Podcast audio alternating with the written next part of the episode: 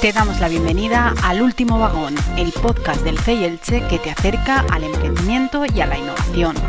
Este podcast está promovido y financiado por la Generalitat Valenciana a través del IBACE, dentro de su política de apoyo al emprendimiento innovador. No te quedes sin tu billete, súbete al tren.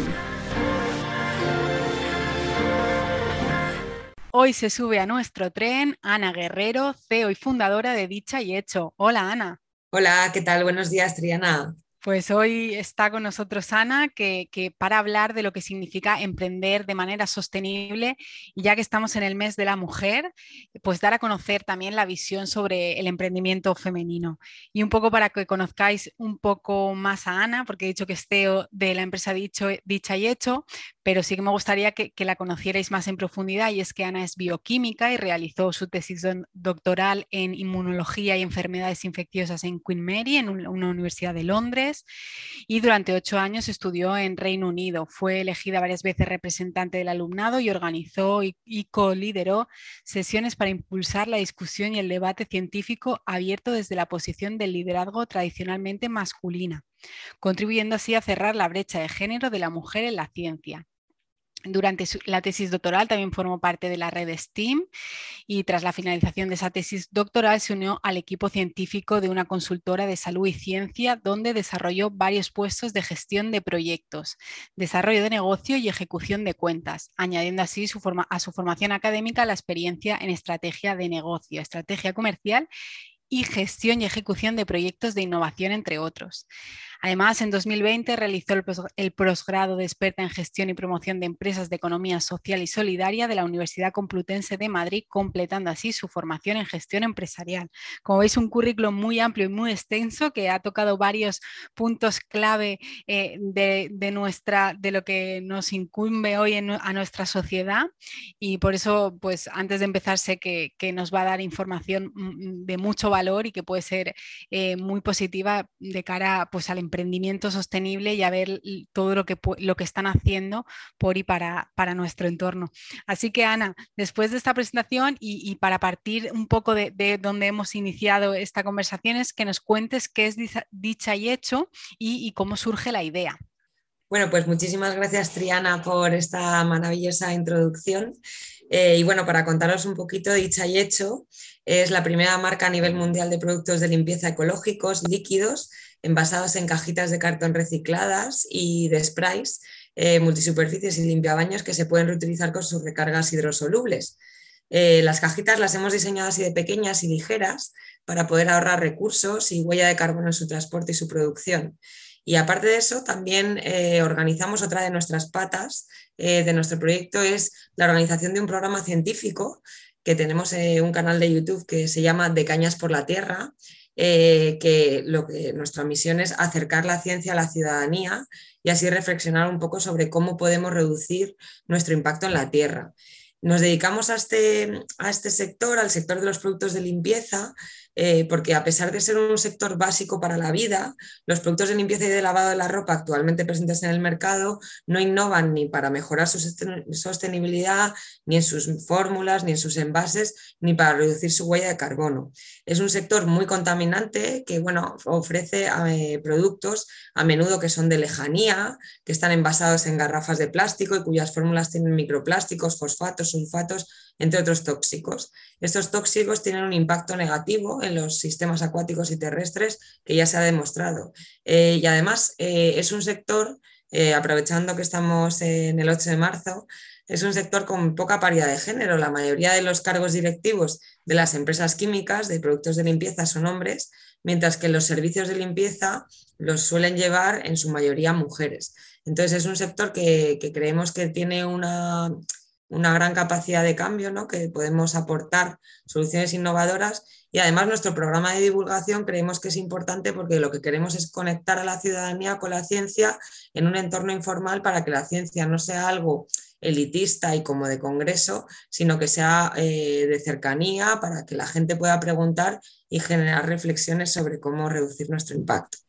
Muy interesante. También es verdad que todo ese trabajo de divulgación que hacéis mm, considero que es eh, muy importante porque, a ver, la limpieza es algo que eh, forma parte de nuestro día a día y que incluso yo creo que las personas que sí que tenemos más responsabilidad o que tenemos en cuenta pues el, intentar no utilizar productos o, llevar una vida, intentar ser lo más sostenibles posibles, no te planteas que igual esos productos que, como es tan necesaria la limpieza, no te planteas que los productos que estás utilizando eh, pues, pues no son lo más adecuado posible. Entonces, que hayáis innovado también en el sector es, mm, bastante llamativo y además lo que decía, que está muy bien la labor de divulgación para poder unir esos dos mundos, por decirlo así, ¿no? Y, unido a esto, ¿qué supone eh, o cuáles son las claves que, consideras tú que, son fundamentales para emprender un proyecto sostenible?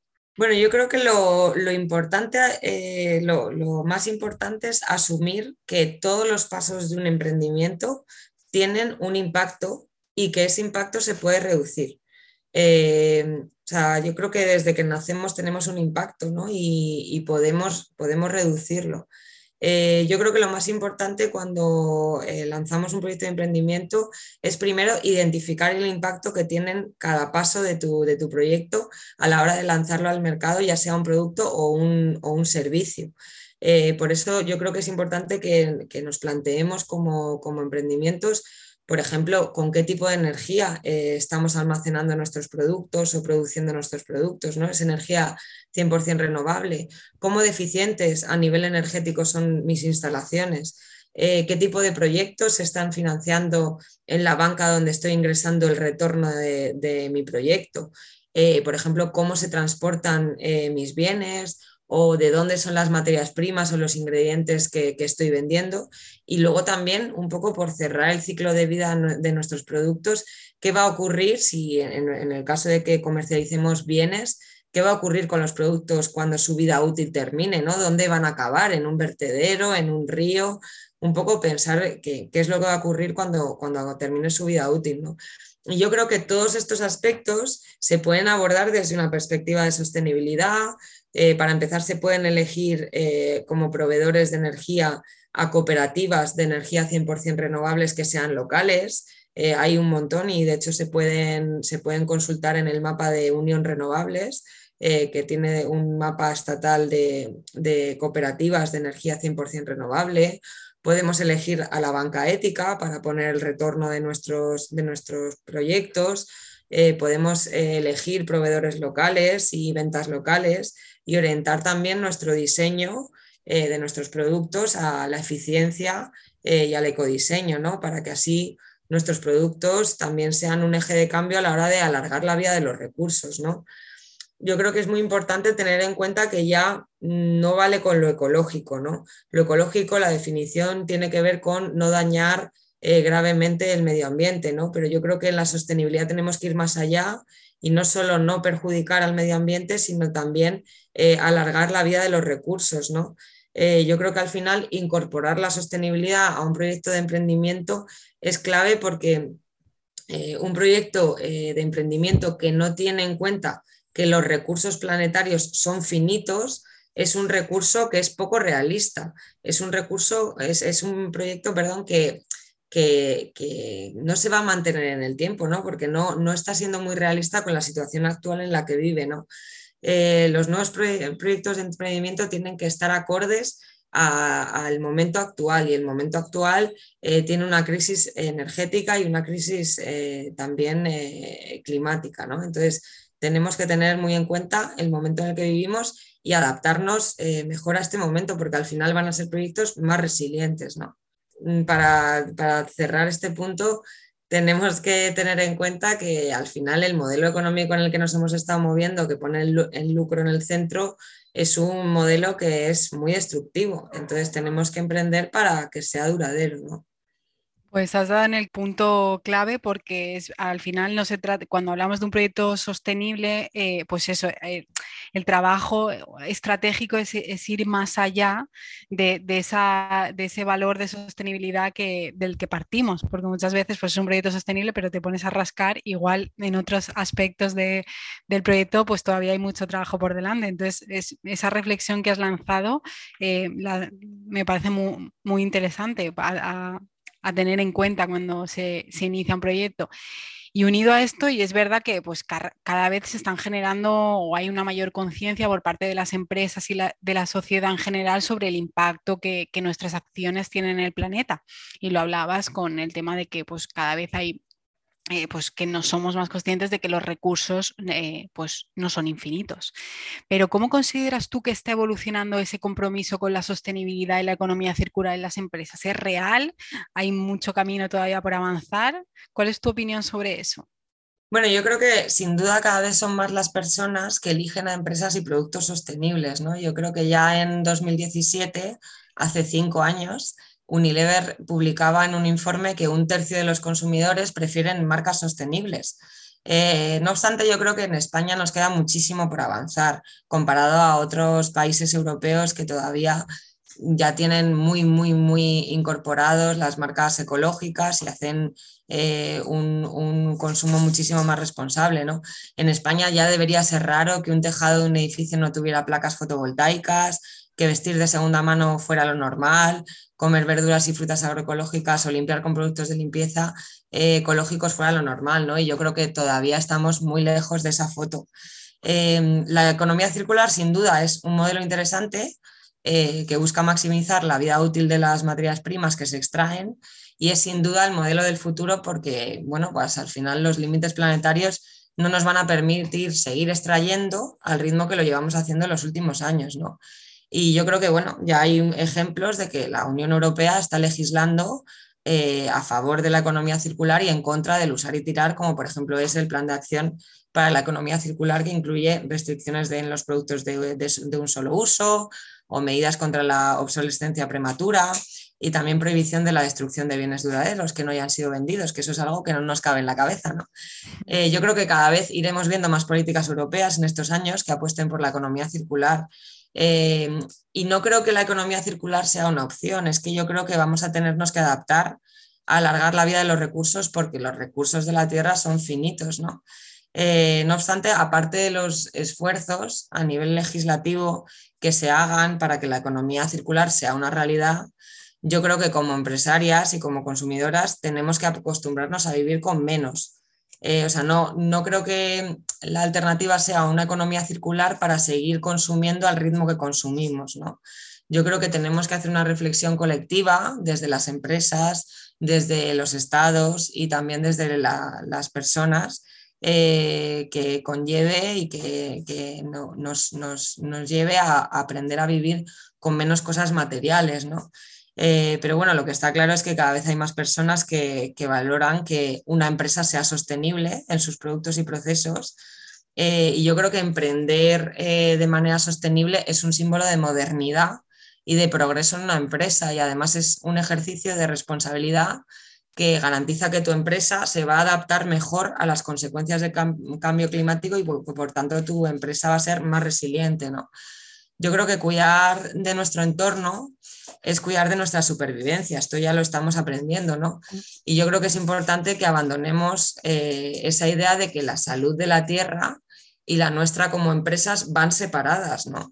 Debemos de dejar eh, ese, esa mirada androtropocentrista eh, e intentar aprender a convivir en armonía con la naturaleza, ¿no? Y eso conlleva muchas, muchas decisiones a nivel empresarial, a nivel em, em, eh, personal y también a nivel de los gobiernos, ¿no? que al final el reto planetario que tenemos es tan grande que yo creo que tiene que unir a los tres ejes ¿no? Eh, de la sociedad. Yo creo que sí, al final, como decías tú, es cosa de todos y lo importante es que, bueno, estamos en el camino, se está sembrando ese camino hacia, pues hacia ese entorno más responsable y más comprometido con él y no tanto con, nosotros mismos o con, nuestras empresas. Y, en esta línea, Ana, sí que me gustaría que nos pusieras un ejemplo, porque es verdad que con los ejemplos muchas veces se, se ve, se clarifica aquello que hablamos y pues eso, que me gustaría que nos pusieras algún ejemplo de algo que hayas puesto en marcha dentro de tu empresa y que, pues, eh, que sea un ejemplo de compromiso con la sostenibilidad. Bueno, por un lado, nosotros realizamos un proyecto de innovación durante tres años para lanzar nuestra marca de productos de limpieza sostenibles y nuestros productos innovan en un criterio que establecimos a lo largo de ese proyecto que tiene cuatro ejes. Eh, por un lado, alargan la vida de los recursos, porque nuestros envases son de cartón reciclado al 90% del norte de España y además nuestros sprays se pueden reutilizar con las recargas toda la vida si los cuidas, con lo cual no tienes que estar comprando un spray cada vez. Reducimos también la huella de carbono, eh, producimos mayoritariamente en Valencia para promover una economía de proximidad y nuestros productos al ser concentrados son muy pequeños y ligeros, con lo cual así también reducimos la huella de carbono con ese ecodiseño. Eh, luego además ofrecemos alternativas mejores que el plástico. Nuestros productos pues al final sustituyen las tradicionales garrafas de plástico, de detergente, de frigasuelos y lavavajillas a mano por envases de cartón y papel reciclados. Y además nuestros sprays se pueden reutilizar toda la vida también, ¿no? Entonces, bueno, pues intentamos eh, dar una alternativa que sea mejor al, plástico. Y además protegemos los suelos y océanos en nuestro cuarto eje eh, cuidando de las fórmulas que ponemos en el mercado, ¿no? que, tienen el sello Ecolabel en trámite y que, eh, aparte de todo lo que eh, prohíbe la legislación Ecolabel a nivel de, ingredientes, también hemos eliminado y hemos ido un paso más allá de esa legislación ecológica europea, eliminando los sulfatos, ¿no? que ya hay indicios de que pueden ser tóxicos. Pero es que además de todos estos esfuerzos que hacemos a nivel de producto, eh, que siempre diseñamos siguiendo estos cuatro ejes ¿no? y cuidando estos cuatro ejes, también cuidamos mucho de nuestros procesos internos a nivel de impacto medioambiental. Eh, hemos elegido eh, una cooperativa de energía 100% renovable para producir y almacenar con energía 100% renovable. Luego, además, embalamos, como tenemos que transportar palés enormes eh, que normalmente irían envasados en, plástico, pues los embalamos en film hidrosoluble, que además reduce la cantidad de embalajes de plástico que se genera en cada aporte. Además tenemos sello de huella fiscal, ¿no? que acredita de manera transparente que tributamos aquí, ¿no? que creemos que es muy importante fomentar una economía de proximidad, ¿no? y eso también tiene que ver con el pago de, de los impuestos. ¿no? Y además elegimos una banca ética eh, para promover una banca desarmada y respetuosa con la vida. Entonces yo creo que es importante que cuando emprendemos en sostenibilidad cuidemos no solo los productos, sino también los procesos y cómo hacemos las cosas. ¿no? Y siempre hay sitio de mejora, pero hay que partir ya desde, desde una responsabilidad fuerte en este, en este sentido. ¿no? Totalmente de acuerdo. Al final eh, los procesos también forman parte del producto y es importante tenerlos en cuenta siempre que se, que se lleva a cabo un proyecto como, el vuestro, que verdaderamente es loable todo lo que, realizáis. Y, bueno, hablábamos al principio que además de, hablar del emprendimiento de manera sostenible, sí que eh, íbamos a aprovechar que, que te teníamos en esta entrevista para hablar de emprendimiento femenino. Y bueno, hace unos días celebrábamos el Día Internacional de la Mujer y me gustaría saber qué ha supuesto para ti como profesional y mujer liderar y poner en marcha un proyecto empresarial como, como el que tienes. Bueno, Dicha y Hecho es un, es un proyecto de emprendimiento social y yo creo que en mi caso emprendí partiendo de la convicción de que nuestra forma de consumir es motor de cambio para frenar el cambio climático y la contaminación de ríos, mares y suelos y también para construir una economía más justa, ¿no? Yo creo que en mi caso no podía soportar ver cómo la Amazonía se está destruyendo, cómo el Ártico se rompe y cómo las masas de agua se están llenando de plástico y no hacer nada, ¿no? Y, bueno, quería poner mi, granito de arena, así que nos pusimos manos a la obra y, y nació dicha y hecho. Para mí como mujer, emprender ha supuesto el camino para vivir una vida digna y plena que la verdad que no encontraba en otros ámbitos empresariales, ¿no? Eh, una vida digna a nivel de horarios, a nivel de, cuidados, a nivel de objetivos de mi vida y también de, salarios. ¿no? Eh, para mí ha supuesto un cambio de vida radical en el que además he tenido que aprender a no dejarme arrasar por el trabajo ¿no? y poner mi autocuidado en el centro, que yo creo que es un, tema que nos afecta mucho a las mujeres emprendedoras, ¿no? que como estamos tan, eh, tan acostumbradas a sostener todos los cuidados y a, sacrificar eh, tanto, pues al final nos olvidamos mucho de nuestro cuidado personal ¿no? y de, nuestro espacio para nosotras mismas. ¿no? Y esto ha sido un, gran camino de aprendizaje que, ha conllevado pues, poner muchos, muchos límites. ¿no? Y la verdad que lo comento con muchas mujeres y creo que es algo muy común. Y luego, pues al final, emprender en la economía social y solidaria, como, como ha sido nuestro caso, ha sido para mí una aventura enorme y también un bálsamo de esperanza, porque al final eh, rodearte de tanta gente que quiere cambiar el mundo es realmente esperanzador, ¿no? Entonces, para mí ha sido una aventura maravillosa. Eh, y bueno, la verdad que ver que en el mercado social a nivel estatal somos 495 entidades y el 61% de los cargos directivos son mujeres, pues hombre, nos ha dado mucha esperanza y, bueno, rodearnos de proyectos así es una fuente constante de inspiración y de que las cosas no solo se pueden hacer diferentes, sino mejores. Qué bien, genial. Y, y unida a esta pregunta también, y pues, ¿qué consideras tú o cuál es tu consejo que, darías para potenciar ese emprendimiento femenino? Hablabas de que es verdad que es esperanzador ver esa red y trabajar por unos objetivos comunes, pero muchas veces, pues, eh, lo que decías tú, la, situación o la sociedad o la cultura al final nos hace que todavía vayamos un pasito por detrás en determinados aspectos. Entonces, ¿cuál, ¿qué es, bajo tu punto de vista, aquello que se debería trabajar para, para potenciar ese emprendimiento femenino? Bueno, yo creo que las mujeres aún no somos iguales que los hombres, por desgracia, y tampoco lo somos cuando emprendemos, ¿no? En dicha y hecho, la verdad que no nos gusta mucho esa narrativa peligrosa del emprendimiento que circula por muchos círculos de emprendimiento, que dice que en el emprendimiento con esfuerzo todo se puede, ¿no?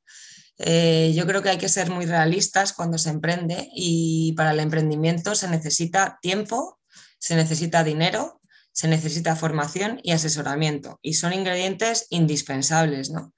Eh, en mi caso eh, personal, bueno, yo soy muy consciente de que como mujer, siendo blanca, europea y cis, eh, parto ya de unos privilegios ¿no? que otras compañeras no tienen. pero bueno, aparte de, estas diferencias interiores en las mujeres que emprendemos, en general en todos estos ejes que hemos mencionado, que necesitamos todos estos ingredientes para emprender, ¿no? El tiempo, el dinero, la formación y asesoramiento, las mujeres no partimos del mismo lugar que los hombres. Somos las mujeres las que seguimos sosteniendo los cuidados de dependientes y del hogar.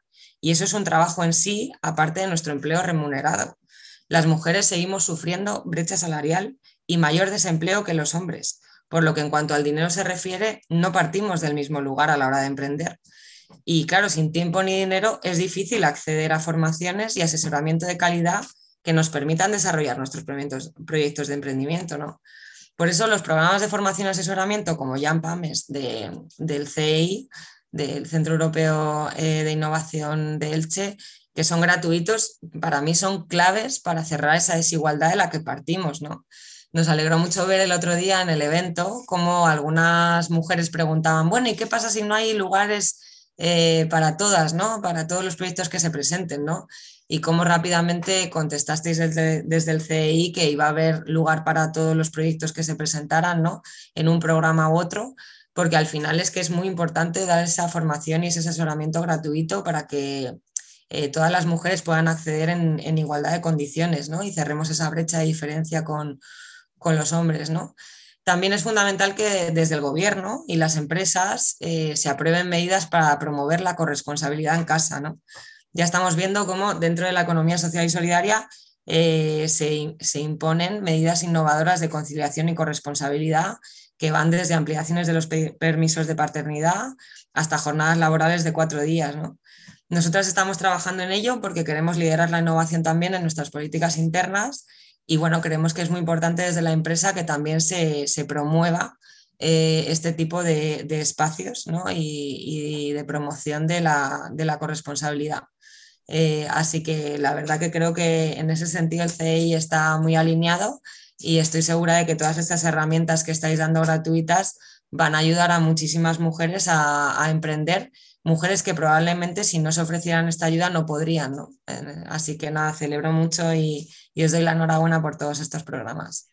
Pues muchas gracias, Ana. La verdad es que desde aquí estamos trabajando pues, para, acercar la innovación a las personas desde el punto de vista que sea, sea innovación a nivel personal, profesional, empresarial.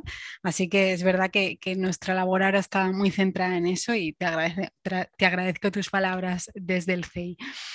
Y bueno, el último, eh, estamos llegando al final de este podcast. Eh, me da pena que se acabe porque la verdad que cada una de las preguntas que hemos ido tratando ha tenido más sentido que la anterior, por decirlo así, porque es verdad que está, respondiendo de forma muy completa y muy realista a la situación que vivimos. pero sí me gustaría eh, que nos lanzaras un consejo para esas personas que, que están pensando en poner en marcha un proyecto sostenible, sobre todo. Bueno, yo creo que lo primero es eso, identificar eh, los pasos que tienen impacto de tu proyecto e intentar reducir ese impacto en todos los pasos de la cadena de, valor y del ciclo de vida de, tu proyecto, ¿no? Y como reducir el impacto de esos pasos es a veces costoso y complicado, yo creo que es muy importante para intentar facilitar esa tarea eh, que colaboremos y que cooperemos. ¿no? Yo creo que a nivel empresarial tenemos que empezar a relacionarnos desde otras lógicas que no sean la competición, sino la colaboración y el apoyo mutuo, porque muchas veces emprender, de manera sostenible es complicado. ¿no?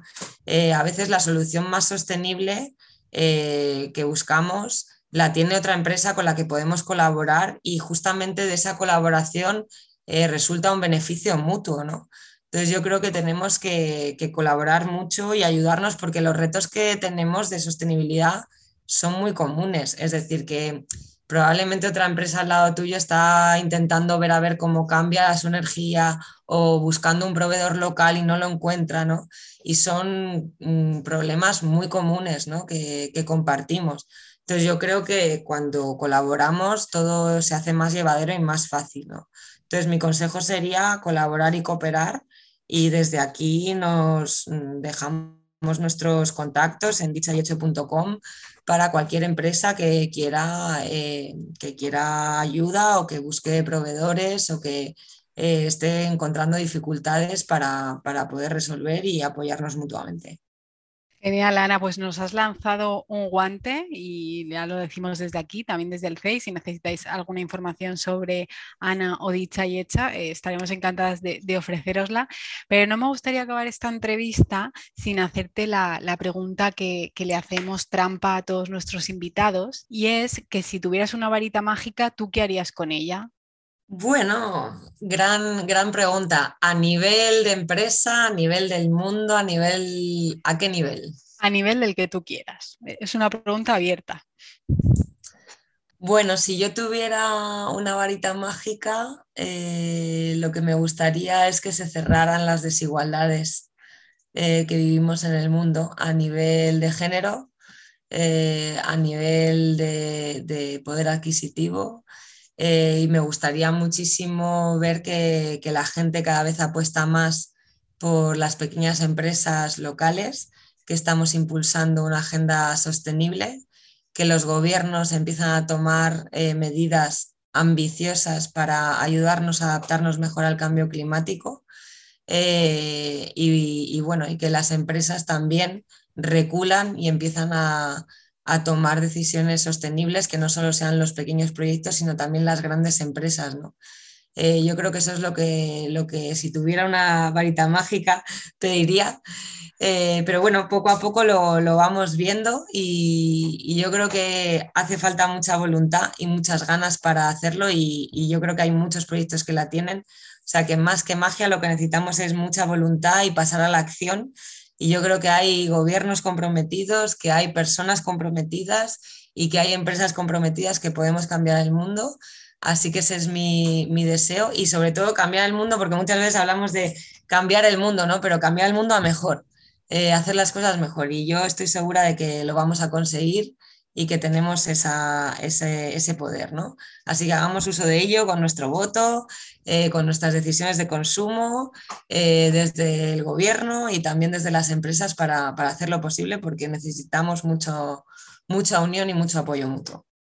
Pues sí, Ana, totalmente de acuerdo. Al final yo creo que más que eh, hablamos de varita mágica, pero al final es lo que decías tú, es ir haciendo poco a poco pequeños pasos que, nos lleven al objetivo y nos acerquen a él.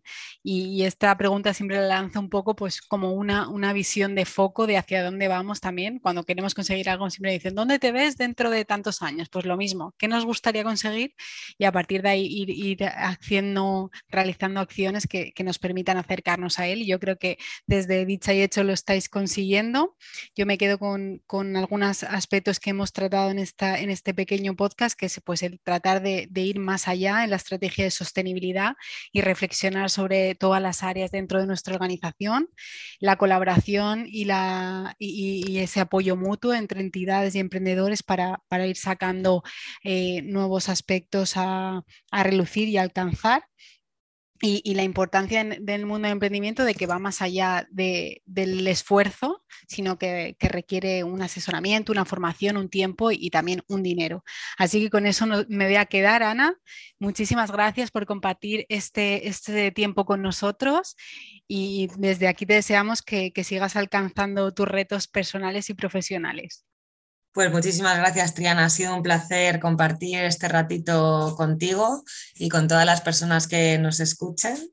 Y la verdad que, bueno, al final son mm, pequeños gestos que al final suman y aportan mucho. Nosotras llevamos poco tiempo en el mercado y ya hemos conseguido ahorrar 30.941 garrafas, sprays y embalajes de plástico al mundo, ¿no? Y todavía somos una marca pequeña, entonces eh, al final es lo que dice lo que dice un meme, ¿no? Que leímos hace poco que nos gustó mucho, que dijo, bueno, eh, una persona ¿no? que elige una botella de plástico o una botella de que se reutilice, ¿no?